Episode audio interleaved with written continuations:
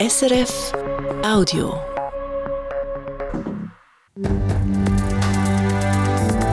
SRF 1, jetzt mit dem Regionaljournal. Und da ist Regionaljournal Ostschweiz und Graubünden am Dienstagmittag am Mikrofon. Sascha Zürcher.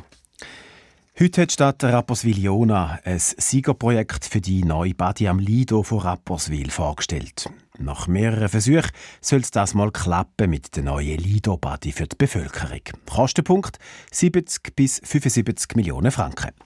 Vera Egger.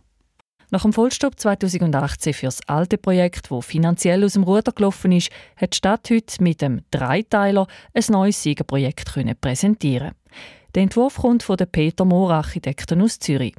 Es ist ein relativ schlichter Holzbau und hätte damit eine der Vorgaben vorbildlich umgesetzt, lobt der Baudirektor von Rapperswil-Jona, Christian Lütenegger. Wir haben das Gefühl gehabt, das passt äh, in der Umgebung. Wir haben schon andere Bauten in Holz, die dort am See unten durch sind, wie Simmerpan vom Knie Kinderzoo oder auch Tost, wo einen ähnlichen Baukörper hat. Von dem her haben wir äh, gesagt, wir wollen etwas Nachhaltiges und ist dem Team recht gut gelungen und ist bei uns recht gut angekommen. Das Freibad und das Hallenbad sollen rund anderthalb Meter höher zu liegen kommen wie die alte Anlage. So, dass man schön auf den Zürichsee rausschauen kann. Das Hallenbad ist mit drei Becken geplant. Ein allgemeins und zwei fürs Schulschwimmen. Ein Stock drüber gibt es, wenn die Stimmbevölkerung das dann würde wählen, auch noch einen Wellnessbereich.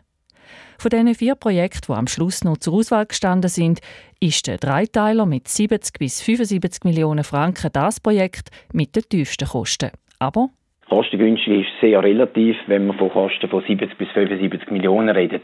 Wir haben natürlich das äh, nicht angeschaut in der Jury. Wir haben zuerst wirklich nochmal selektiv angeschaut, was ist von der Qualität her, vom Projekt her entscheidend und hat dann erst auf den Preis geschaut.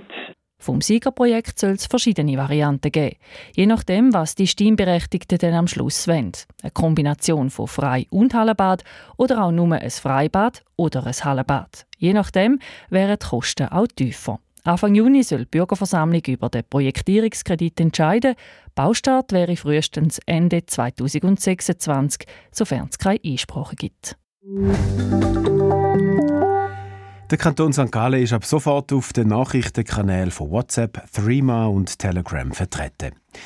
Wie die Staatskanzlei heute mitteilt, kommen auf diesen Kanälen Einwohnerinnen und Einwohner einmal pro Woche die wichtigsten Neuigkeiten vom Kanton in Kurzform über. Mit dem Pilotprojekt wendet sich der Kanton St. Gallen an Personen, die sich aus persönlichen Gründen von Social Media abgewendet haben. Auf WhatsApp zum Beispiel kann man die Nachrichten allerdings noch nicht direkt abonnieren, man muss noch den Umweg über die Internetseite vom Kanton machen. Nutzerinnen und Nutzer von diesen Nachrichtenkanälen bleiben anonym, wie es in der Mitteilung weiter heisst.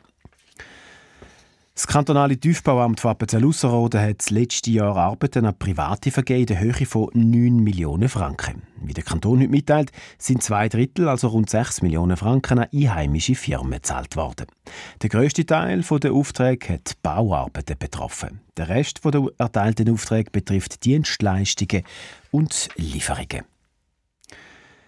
Die Grünliberalen vom Kanton Thurgau tun sich schwer mit den fünf Kandidatinnen und Kandidaten für die beiden Regierungsratssitze, die im Thurgau frei werden.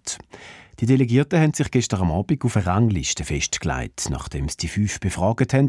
Eine Empfehlung im eigentlichen Sinn gäbe es nicht, heisst es heute auf Anfrage.